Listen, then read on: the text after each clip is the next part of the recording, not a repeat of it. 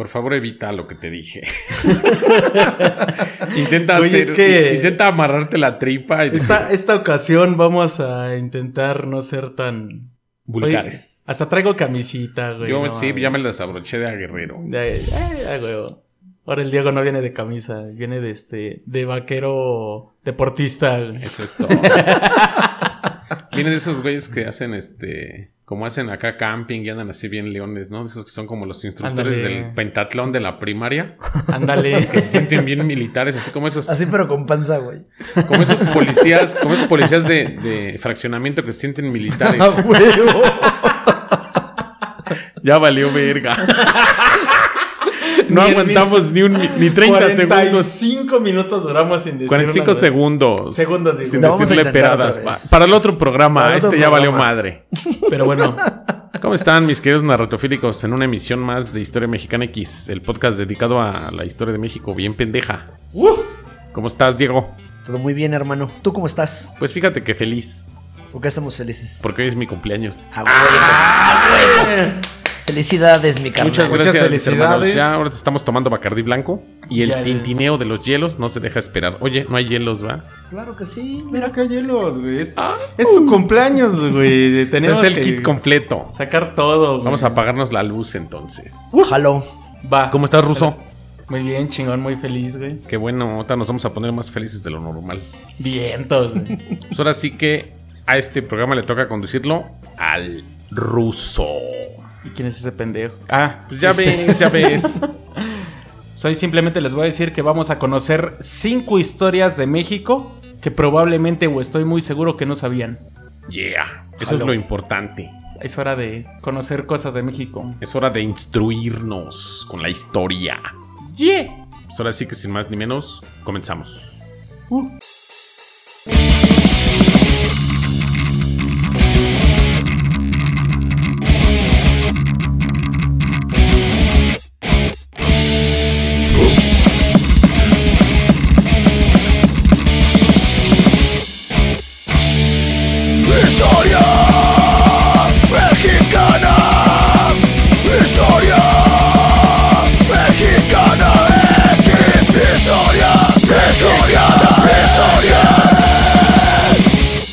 comenzar dando un dato muy importante. Esta no es historia, son cinco historias de México que no sabían, pero voy a empezar con un dato. ¿Sabían que México introdujo el chile al resto del mundo? Así como el chocolate y el maíz. Vamos, el chile era, era lo necesario, ¿no? Era necesario mencionarlo, pero bueno, era un dato muy pequeño, pero tenía que decirlo, ¿no? Vamos a empezar con una gran historia que resulta muy parecido al México antiguo y actual. Que resulta que extrañamente alguien escondió también la perla gigante de Guadalajara que nunca volvió a aparecer. No mames. A mí se me hace que se la chingaron. Lo más seguro es que sí, les voy a contar. Va, va, va. Uno de los misterios de Guadalajara que prácticamente nadie puede explicar es el por qué se le llama a esta ciudad como la perla de Occidente, ¿no? Ok. O sea, casi nadie sabe. Hoy se van a enterar por qué. Oh. Durante el virreinato de la Nueva España, cuando Guadalajara era todavía una intendencia, entre los años de 1786 y 1821, el rey Carlos IV regaló a esta ciudad una perla gigante en agradecimiento a sus servicios a la corona. ¿Pero de qué tamaño es una perla gigante? Pues Era una perlota. Una perla negra de 355 mililitros. Era es una para- perla gigante. Como para empedar al pueblo. Va, va, Si va, Tequila va. Jalisco tiene tu- sus cantaritos de 5 litros, güey, porque una perlota de 5 A litros. huevo. Que será como un palantir de estas es- esferas adivinatorias. Como de ese ah, tamaño. de un Ándale, de esas del Señor de los Anillos acá. La estética, la blancura y el lustre de la esfera natural era muy sublime. Así que las autoridades tomaron la decisión de exhibirla al público. Y que se la chingan. No, todavía no. güey, Ah, va, va, va. La metieron en una caja de cristal que colocaron en el palacio del obispado, haciendo que todos los habitantes de la ciudad y alrededores la conocieran, la admiraran dentro de la vitrina por muchos años. Ok. No tardó, no tardó mucho en convertirse en motivo de un orgullo local. Como cuando sacan la tortilla con la Virgen, que Ah, todo el pueblo va a verla. Algo así, güey. A huevo. En la década de 1850, con la guerra de reforma asediando el destino del país, los gobernantes de Guadalajara temieron que el conflicto bélico eh, le dieran la madre a uno de sus tesoros más preciados, ¿no? Se vaya Que a le- quebrar, ¿no? Se vaya a caer de la mesa. Sí temió, ¿no? O Sí que de temió. plano. o pues que se de plano se la, se la clavara, ¿no? Ajá. Aquí debemos recordar que uno de los tantos motivos de la compleja guerra de reforma eran las inconformidades con las regiones del país que conservaban las tradiciones de la monarquía, Ok. como acá lo mencionado, ¿no? Por ello abruptamente toman la decisión de esconder la perla en un lugar secreto. Al principio parece que hicieron bien en ocultar su joya natural, pues durante los próximos años Guadalajara es tomado en cinco ocasiones con el consecuente saqueo de edificios públicos, eclesiásticos y viviendas. Raro en México, ¿no? Sí, O no sea, raro, pues ya ¿no? sabes, ¿no? ya sabes, mi México lindo y podrido. O sea, dejen los documentos de la nación, güey, dejen las riquezas de la nación, güey, o del estado, güey, pero hay que guardar muy bien la perla, ¿no? A huevo, ¿no? Pues vale una feria, ¿no? Que se pierde el acta, ¿no? Esa ya sabes Que se pierde el acta, la perla no. Algo muy parecido. Pero una vez que las aguas se calmaron, las autoridades tomaron la decisión de volver a exhibir su perla con orgullo en la ciudad. ¿Cuál fue la sorpresa? Que de todos que cuando empezaron a preguntar dónde estaba la bella esfera, nadie supo. La habían que escondido tan bien, bien, que se les olvidó el escondite. Durante los próximos años, las autoridades de Guadalajara buscaron infraestructura, infra- infraestructura- no mames. buscaron en las infraestructuras Me la- recordaste a alguien, cabrón. Fue como que un este un pequeño homenaje, güey. Tu copetito, por favor. Sí. Infraestructura, copete, güey. Va, va, va. Buscaron en las estructuras, en las infra- No, infraestructuras, la perla dentro de las paredes del Palacio del Obispado, especialmente cuando esta estaba siendo derrumbada. También buscaron en la catedral Fue y en el casas del alrededor. Acabó en el escombro. Nunca apareció, No mames. nunca la encontraron. Igual que el acta. No mames, imagínate perder una, una joya milenaria. A estar en la familia de algún general, güey. Un Eh, así es este pedo. Alguien se O la igual ya quedó en. Francia, como el La tiene Alejandro Fernández Alguien la tiene por en ahí. la punta de su plug. A huevo. Ya me lo imaginé con su plug de perla, bien pinche torcido. Mames. Bueno, va. Voy por la número 2. Number two.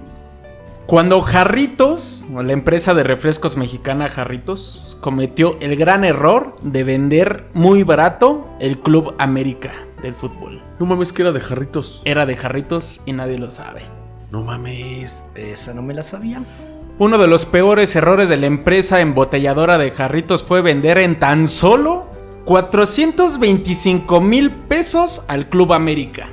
En 60 años el equipo subió estrato...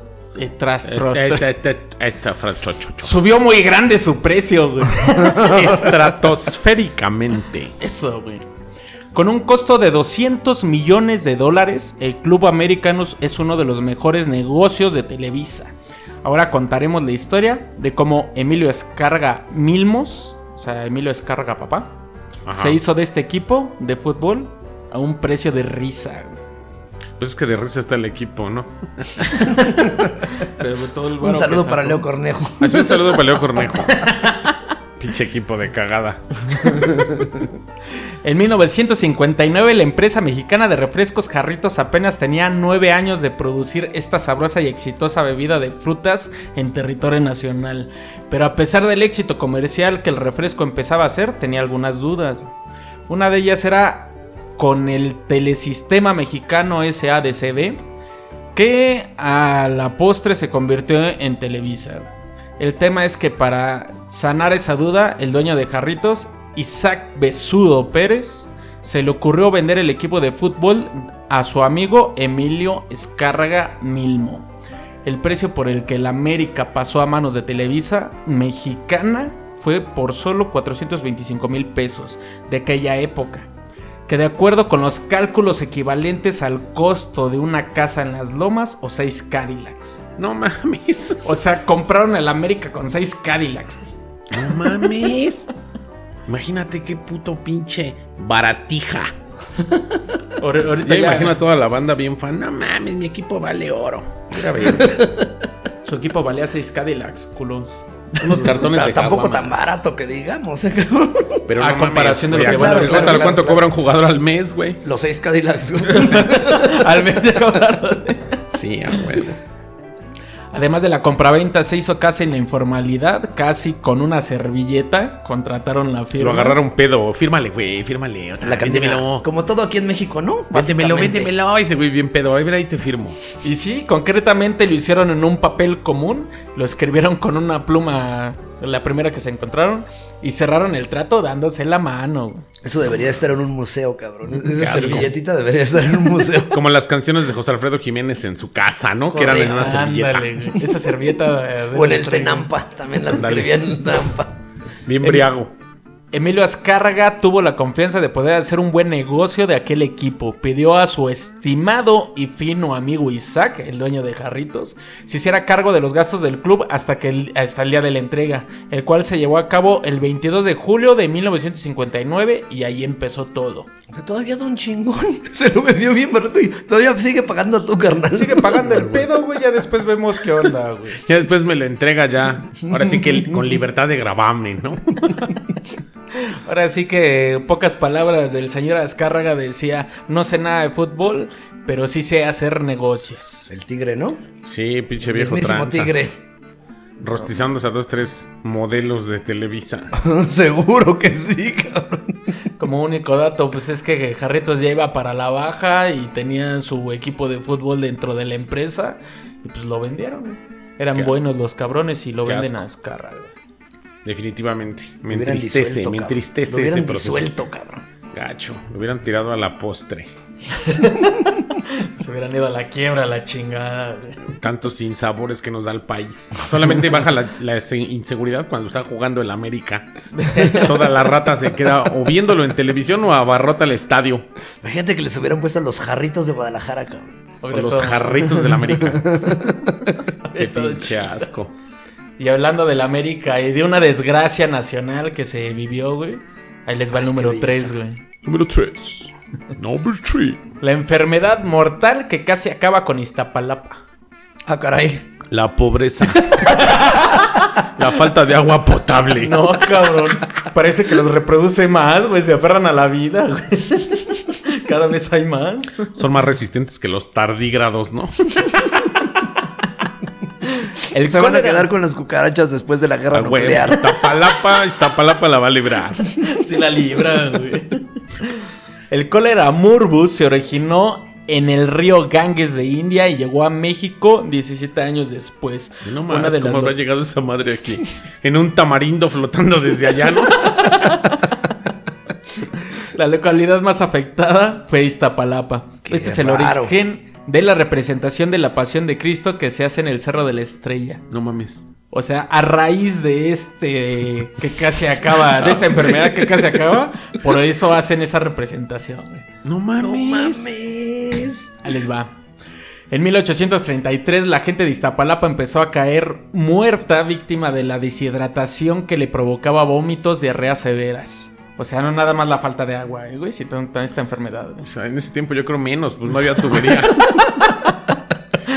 Los libros de defunciones de la iglesia local se empezaron a quedar sin páginas para meter los nombres de los fallecidos. Algo similar ocurrió con el panteón, por lo que tuvieron que construir otro para colocar los cadáveres. O los enterraban como popotes, ¿no? Todos así parados. Órale, cabrones. Entre los asesinatos y la enfermedad, cabrón.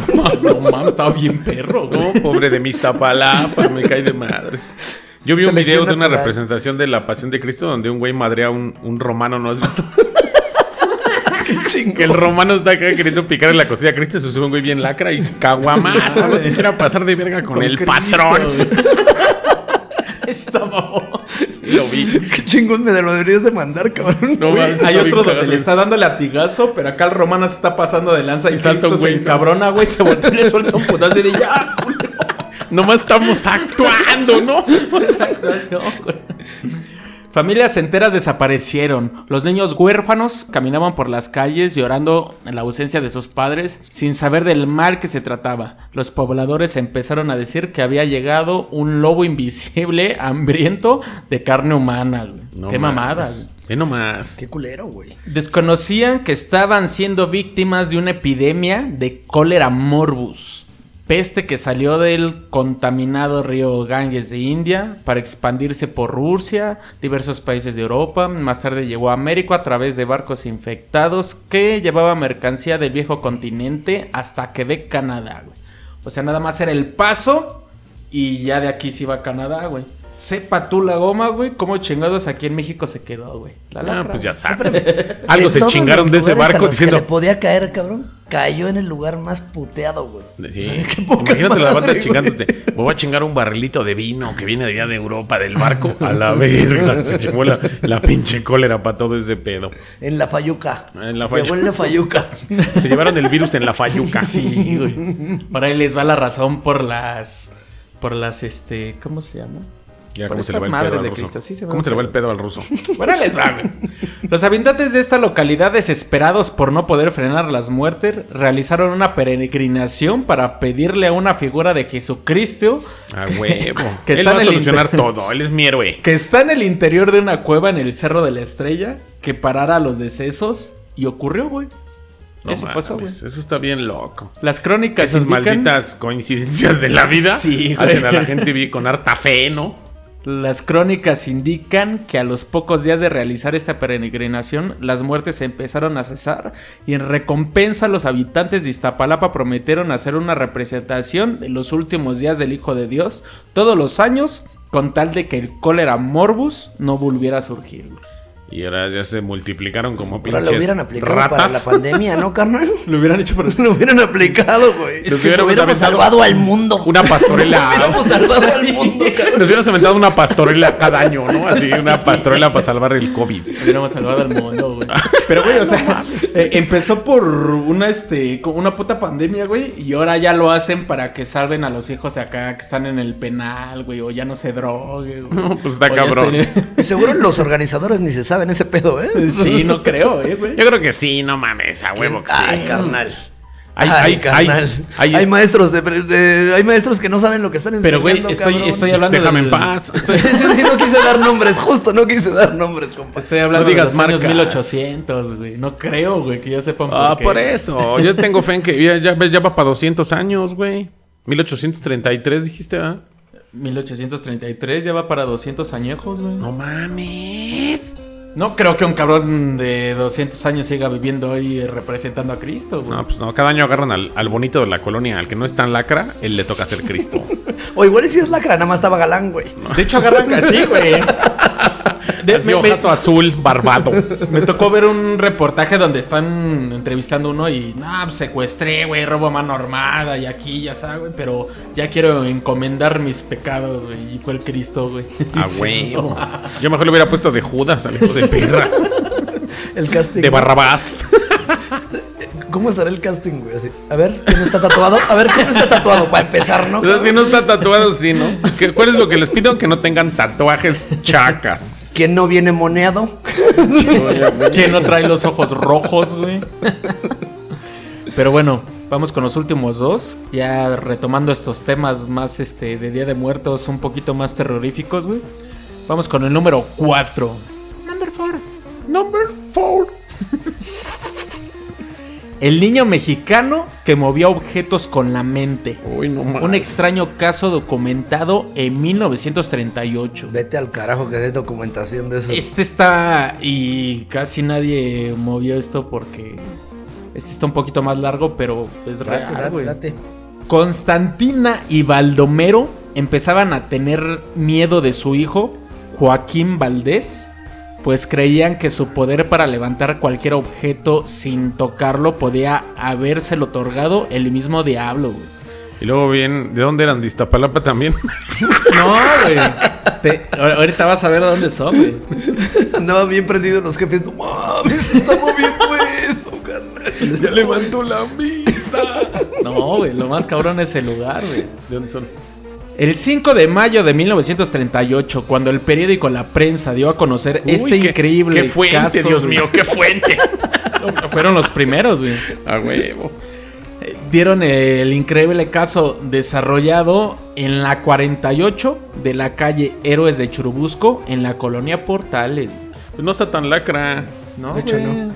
O sea, ahorita ya es fashion. En sus tiempos ¿sabes? estaba medio culero, ¿no? Los tiempos en los que andaba el papelerito. Es correcto. Por ahí estaban nosotros los pobres, ¿no? Pero ahí está ¿Y fresa ahorita. Porque Uy, voy a... Uy, uy.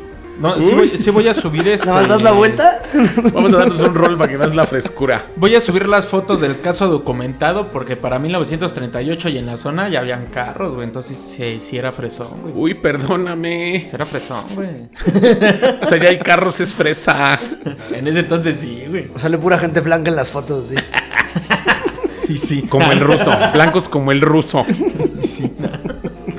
La primicia había sido investigada y escrita por el reportero Miguel Gil, quien un día antes entrevistó a la familia en su domicilio para darse cuenta de que ante la presencia del menor los focos se apagaban, los Hijo de muebles bailaban solos y las conjuro. piedras alrededor se elevaban. El conjuro de la Portales, ¿no? Pero con eso de los focos se apagaban y las piedras se elevaban, güey. ¿Qué hubo? ¿Qué hubo? A es huevo, como- pinche chamaco A andaba. huevo, yo también todo. conozco un amigo así. Que eleva las piedras y apaga los focos. Cambia, hace cambiar de materia la piedra. A huevo. La piedra la vuelve líquida y luego humo y para adentro. Metafísico el güey. A huevo. Contó también con el testimonio de la vecina de la familia Velázquez, mismas que recordó que tras un pleito de habladas con la mamá del niño Joaquín, recibió una lluvia de piedras directo en su techo. No mames, como, Además- como Carrie, como Carrie. Algo Estaba así, el niño. Además de que el trasterío colgado que tenía en sus paredes de su vivienda empezó inexplicablemente a vibrar hasta caerse. Ájale, Jalisco, eh. La mujer llevó a Joaquín y a sus padres ante las autoridades ministeriales, pero al no haber mano alguna que hubiera arrojado las rocas ni mover los trastes, no pudieron consignar a nadie. güey. No mames. Madres. Tuvimos que encontrar huellas digitales en 1938. Estás viendo México con pedos y tenía toletes para hacerla de policía y querías una investigación acá, bien laboratorio. Cuando susodichos periódicos de la zona revelaron el caso del niño prodigio Joaquín Valdés, este tenía un año de padecer su propia telequinesis. Para entonces sus padres ya habían pedido ayuda del procurador del Distrito Federal. No mames, ¿y ese güey que les iba a así, ayudar. así como del arzobispo, quien lo remitió con el padre jesuita Carlos María de Heredia, quien en ese entonces, además de ser mago, era amigo de Harry Houdini. Ah, güey. Y un hombre respetado en la comunidad científica por poner en evidencias a mediums y charlatanes del espiritismo a nivel mundial, güey. O sea, Ándale. era un güey cabrón, güey. O sea, era científico que, que de- demostraba que eso no era cierto, pero a la vez era mago. Sí. Y era, y era- y era amigo de Har Houdini, o sea, desde ahí sabía qué pedo. Güey, era como el este Era programa. científico, era mago y era padre. Y amigo No de Har seas Houdini. cabrón, güey. Y amigo No de Harry. Houdini. Era todopoderoso este hombre. Güey, ¿eh? me güey, imagino güey, que era como el güey de revelando los secretos de los magos, güey. El que sale enmascarado, ¿no? Ah, güey. sí, ya lo he visto revelando ese los de algo así me imagino este güey. Ah, güey. Pero lo digo. ¿Qué pedo con ese Científico mago, güey. Berendia citó en su casa al niño y a sus padres al fin de poner a prueba sus poderes. El jesuita mago comprobó que el infante efectivamente movía los objetos sin tocarlos. Cuando la madre de Joaquín vio el rostro perplejo del padre, se soltó en llanto, güey. O sea, como que vio a la padre de. Que diga, la jeta del padre así de. No, pues sí los mueve, güey. La jefa se empezó a chillar de ya valió madre. O sea, si el padre no soluciona No nada. estoy ya- loca. O sea, no nomás estoy loca, no nomás soy yo. Sí, güey. A huevo. A lo que el religioso solo atinó a consolarla. güey. Le dijo. Oh, pues Padre Santo. Y ahora sí que nada más le dijo. Padre Santo. Ahí le va la Eucaristía. A güey. huevo, Padre Santo. Le dijo que el caso no era para espantarse, sino para ser testigos de lo que Dios hacía con sus hijos. A huevo, ¿eh? Aún así, el padre Carlos mandó a Joaquín con el reputado doctor de la época, Ángel Quevedo Mendizábal, quien pudo comprobar que algo no estaba de todo bien con ese niño, porque en cuanto llegó al consultorio, empezaron a bailar las bancas y las escupideras. güey. No, man. Pinche chamaco era el terror, ¿eh? Y así como no acabó, llegó el no niño, acabó acá en la CIA, en el pinche. en- acá en el. En el, En el área 501, en el área- en el área ¿no? 40. ¿Cómo se llama? El área en 51. Ah, El área 50, 501. 501, Para ti también, si no es un 41, Levi's, culero. 69, 81. Disculpa, es el que uso para mis botas, gordo. A huevo, es lo de hoy. Así como llegó el niño al consultorio del doctor, el doctor rechazó el caso y no quiso continuar, güey. Una vez que miles de mexicanos se enteraron del caso de la existencia del niño prodigio, el 5 de mayo de 1938 a través de las páginas de la prensa y otros periódicos aledaños, Periodicazo. empezaron a llegar a la familia Vel- empezaron a llegar a la casa de la familia Velázquez gentes pidiendo, ahí les va, que les ayudaran a ganar la lotería o hacer que el madero infiel regresara a su hogar Típico o de poder encontrar el amor, güey. O sea, ese niño. ¿Tiene ya- poderes? encuéntrame un novio, güey, no mames. El niño levanta piedras, no más, no mames. O sea, no mames, señor. El niño hace que floten las cosas. No le va a encontrar a un No, no, novio. mamadas, güey. Pero lo más trascendente fue que Joaquín lo que más atrajo fue la atención de las máximas autoridades de la salud física y mental de la época, que era la Academia Nacional de Medicina. Para resumir este pedo y no dar Acab- tantos acabó en la Castañeda el morro. Como un castañeda, güey. O sea que todos los médicos en ese entonces sobrenombrados terminaron en discusión. ¿Sobrenombrados? O sea, con apodos. Este. Sobrenombrado. Re- renombrado. renombrados, perdón. Es que sobre renombrados. A huevo. o que en sea, ese entonces eran muy buenos, pues. Sobrenombrados. renombrados, perdón. Me empiezo a empedar, güey. Va. La discusión entre los médicos se polarizó y terminó en un pleito.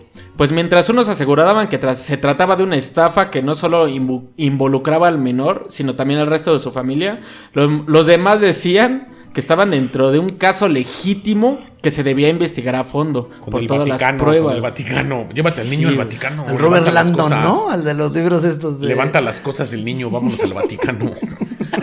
Al Tom Hanks. Llévate al Tom. Hanks. A huevo. El reportero Miguel, Miguel Gil y el fotógrafo Miguel Casasola, en compañía de otras personas que fungieron como testigos, volvieron a la casa de Joaquín para hacerle pruebas dentro de sus poderes, y ya después de que los científicos llegaron a verlo. El reportero, el fotógrafo y diversos testigos entintaron sus manos de Joaquín para garantizar que durante la demostración nunca las usaran. Lo sentaron frente a una mesa y le pidieron que levantara dicho mueble sin tocarlo. Antes de la prueba, el fotógrafo se puso frente a la mesa, otras personas del lado derecho del niño, el reportero Miguel Gil de la parte izquierda, otros testigos más en otros puntos del patio de la casa de Joaquín, es decir, no quedó punto que no tuviera cubierto por las miradas. Delante de los ojos de todos, Joaquín elevó la mesa y las sillas sin usar las manos, codos ni piernas. Las fotografías quedaron de testigo para la posteridad de este momento de desencuentro entre la ciencia y la razón contra las fuerzas de lo inexplicable que movía los objetos sin tocarlos. Pues deben estar en el archivo Casasola esas fotos. Huevo. Pues Están- estás diciendo que era el fotógrafo. Sí, sí, sí, por eso existen. me quedé como de, ah, caray. De hecho, si existen, las voy a subir. Y después de este dato, después de, de este reportaje que quisieron hacer, no los dejaron y del niño ya no se supo nada. Se lo llevó la CIA. O la Lo llevó chingada. Aparte, aparte. O la chingada, güey. Lo atropelló un carro. ¿Qué sería? ¿Qué serían narratofílicos? ¿La CIA? ¿La verga o la chingada? El payaso, di- llevó. el payaso. El payaso, se lo pudo llevar. El payaso, También, el también. tren, güey. El reportero, güey. Sí. Un El vendedor Vaticano, de órganos. el. Vaticano, porque era niño. Un Igual y se lo llevó la piedra, compa, porque... Se nota, era de la Portales, no era tan lacrita todavía. ¿Cómo viene ese caso? Está cabrón, ¿eh? Mi México tiene sus, sus datos paranormales que parece que los sacamos de. ¿Cómo se llama el maldito programa donde estaba trabajando el vampiro canadiense? ¿Cómo se llama? Extra normal. Extra normal, pero acá 1938, ¿no? No. Es este- en Estados Unidos estaba saliendo Action Comics de Superman y aquí en México tenemos un niño que levantaba piedras con la mente. Real, ¿eh? Real. Vamos con el último, ya llegando más a la noche de brujas. El número 5 es que en Coahuila Number existe five. un pueblo de misterio y fama por la presencia de brujas que se dedican a la magia negra. Nada Real. más en. Coahuila. En Coahuila.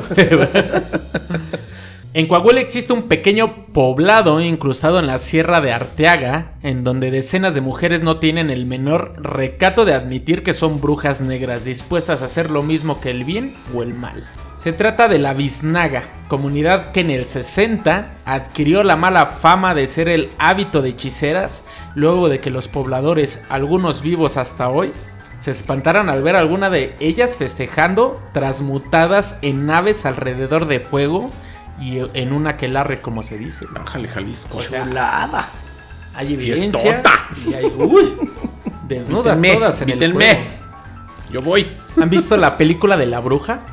Sí. The Witch. Así que al Está final- bien buena esa Es película. buenísima, güey. Ah, La, la, la- ¿Cómo se llama la niña? La, la actriz también, la, argentina, ¿no? Es argentina no, la no, morrilla. Bueno, es pero es de padres gringos, ¿no? Es la que salió también en Gambito de Dama. Ándale. Dios ¿cómo la bendiga donde quiera que ande. Uy, dale. Al final que sale desnuda volando entre el bosque. Que el Señor cuide sus pasos. Uno de esos espectadores fue Jacobo, que quiso omitar- emitir sus apellidos para que no le echaran hechicería. Jacobo Greenberg. Tal vez.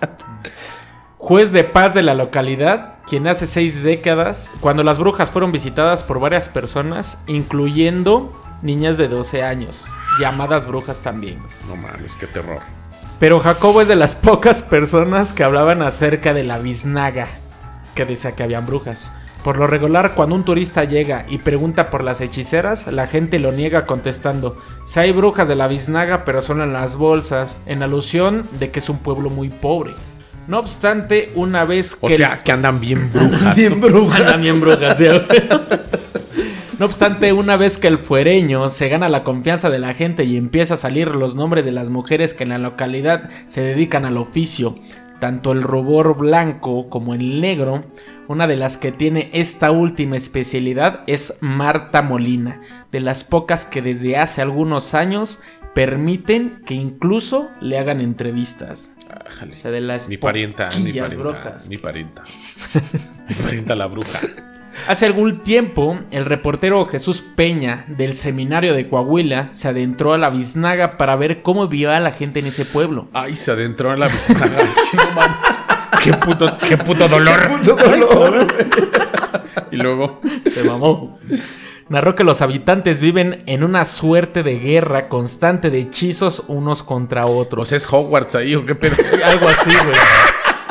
Usados para estos fines, tanto las brujas blancas como las negras, güey. Algo así como, sí, güey, como Hogwarts, güey. Sí, están acá. Dumbledore contra- Voldemort, el innombrable.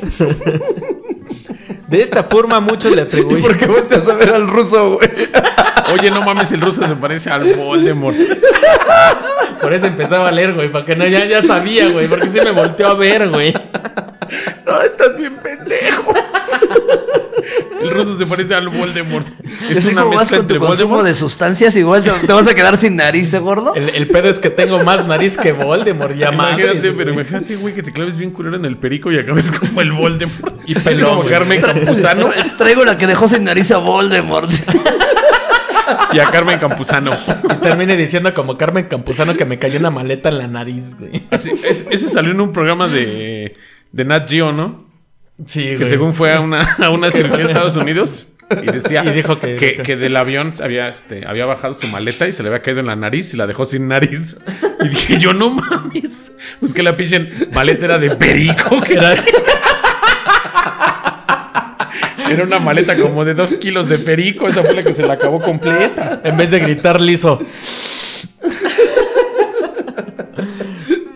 De esta forma, voy a regresar al tema. güey. De esta forma, muchos le atribuyen a esta pelea de gente que ha quedado temporalmente ciega. Otros más quedaron impotentes. Algunas mujeres a quienes se les impide embarazarse. Otras más que porque más que intenten no encuentran el amor. Producto de este fenómeno, el suelo del Panteón de la Luz, único cementerio de la localidad, está maniado de amuletos y hechizos varios. Así, mientras las brujas de la magia negra entierran ropa interior para sus trabajos amatorios, las A brujas huevo, a jugo de calzón ahí. algo así. Las brujas blancas desen- las desentierran para liberar conjuros amorosos a sus clientes. No descobijes, espérate. No mames, qué loco, güey. Solo los habitantes de Nuevo León, Sinaloa, Querétaro y Saltillo son quienes más llegan a esta zona del país para que los curen de dolencias o los hallen en algún problema. Sin duda, la biznaga podría ser uno de los pueblos más raros de México. Pues está cabrón. Chulada. Vamos La a darnos un rol, ¿no? No, la A verga. La biznaga, güey. Imagínate. Que me- no, ¿qué tal si salgo estéril de ahí, güey? No, No, carnal. bueno, fuera, maldito. No te reproduzcas, hermano. Neta, es más, vamos, güey. Tírate un paro, ruso, es cabrón. Me quiero reproducir como gremlin, güey. No Pero mames, bueno. Este, este programa estuvo bien bueno. Estuvo chulo, ¿no? ¿Qué, qué- qué de, to- de estos datos qué sabía? No, pues nada. Alguien sí hizo su tarea hoy, cabrón. Oye, el ruso sí se dedicó a estudiar, maldito, o sea. Siempre se lo saca de la manga, a ver si fue del pantalón. Ahora sí me lo saqué del pantalón, güey. Se los dejé quedar aquí en la mesa, güey. Para que lo vieran y lo disfrutaran. Ay, buenísimo programa. Chulada, chulada. Pues bueno, ¿qué te pareció este programa cumpleañero gama? No, pues de lujo, ¿eh? O sea, que alusivo a mi cumpleaños. Este estamos grabando el día viernes 14 de octubre, es mi cumpleaños. Para que no se les olvide. Para que los fans me envíen ahí sus, sus felicitaciones. Fotos en tanga. Las voy a recibir. También las recibo, no hay pedo. este. Pues ahora sí que es algo que no, que no tenía conocimiento de ni uno de esos cinco datos y es algo que al narratofílico le emociona. ¿Y qué te pareció este programa, mi buen Diego? Estuvo buenísimo, cabrón. Mira, tan así que no me he parado a servirme otro trago, cabrón. ¡Ah, O sea, de- Eso Te tenía es en serio, hermano. Te tenía agarrado a Eso la sí está silla. muy cabrón, güey. Estuvo buenísimo. Los, igual, los cinco datos no los topaba, carnal. Ni uno, güey, yo tampoco. Ni, uno, ni Ni puta el idea. primer dato de que México le introdujo el chile al mundo. Ese es un datazo. Pues si al narratofílico les gusta, me voy a ahí aventar otro clavado en Qué la bueno, semana para buscar dato, otros ¿eh? cinco que Órale. estoy muy seguro que no les gusta. Exactamente, mi ruso. Eso es todo, eso es todo, eso es todo, amigos. Ahora sí que este nos despedimos antes sin saber cómo te encuentran Gama en redes sociales. Me Ahorita pedo, como- dice. Ahorita pedo, pero ¿Cómo me encuentran? Bien pedo. sí, pero como, como Gamaliel Mall en todas mis plataformas y Gamaliel Molina en Facebook. A ti mi buen Diego. Diego del Valle en Facebook y Valley from en Instagram. Y a mí me encuentran como Adán Ciner en Instagram y como el ruso en página oficial de Facebook. Página oficial. Página oficial de Facebook. Denos una palomita en Spotify, regálenos una estrellita. Califiquen nuestro programa porque así llegamos a más escuchas. También en Apple Podcast o en todas las plataformas que nos escuchen, califíquenos con una buena paloma para empezar a llegar a más escuchas. Está creciendo la, la audiencia de este programa y es gracias a ustedes, narratofílicos. Y muchísimas gracias a todos ustedes. Un saludo al buen Don Chepe, que Otra ya nos vez, dice Te que... digo que este güey lo trae, pero enamorado, el Don Chepe. Pero un saludo a los principales fans que hemos tenido Sí. toda la vida. A la Alexia, Japón, a, A la Alex también. Varios del Gabacho que me escriben seguido para darme datos o preguntarme de cosas. Un saludo a todos, a todos los amigos que siguen este programa de cerca y a toda la gente que nos escribe desde muy lejos y se da el espacio de escuchar estas pendejadas de estos tres güeyes narrándoles la historia. Y toda esa banda que allá en Texas nos comparten lo que están bebiendo entre semana, porque puta, ¿cómo se antoja? güey? Sí, pues son, son puercos. Muchísimas y trompudos, gracias. aparte de todo.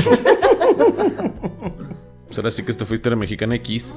Besos en el nariz de Voldemort. Besos en la tuerca de carne. Besitos, bye. Bye.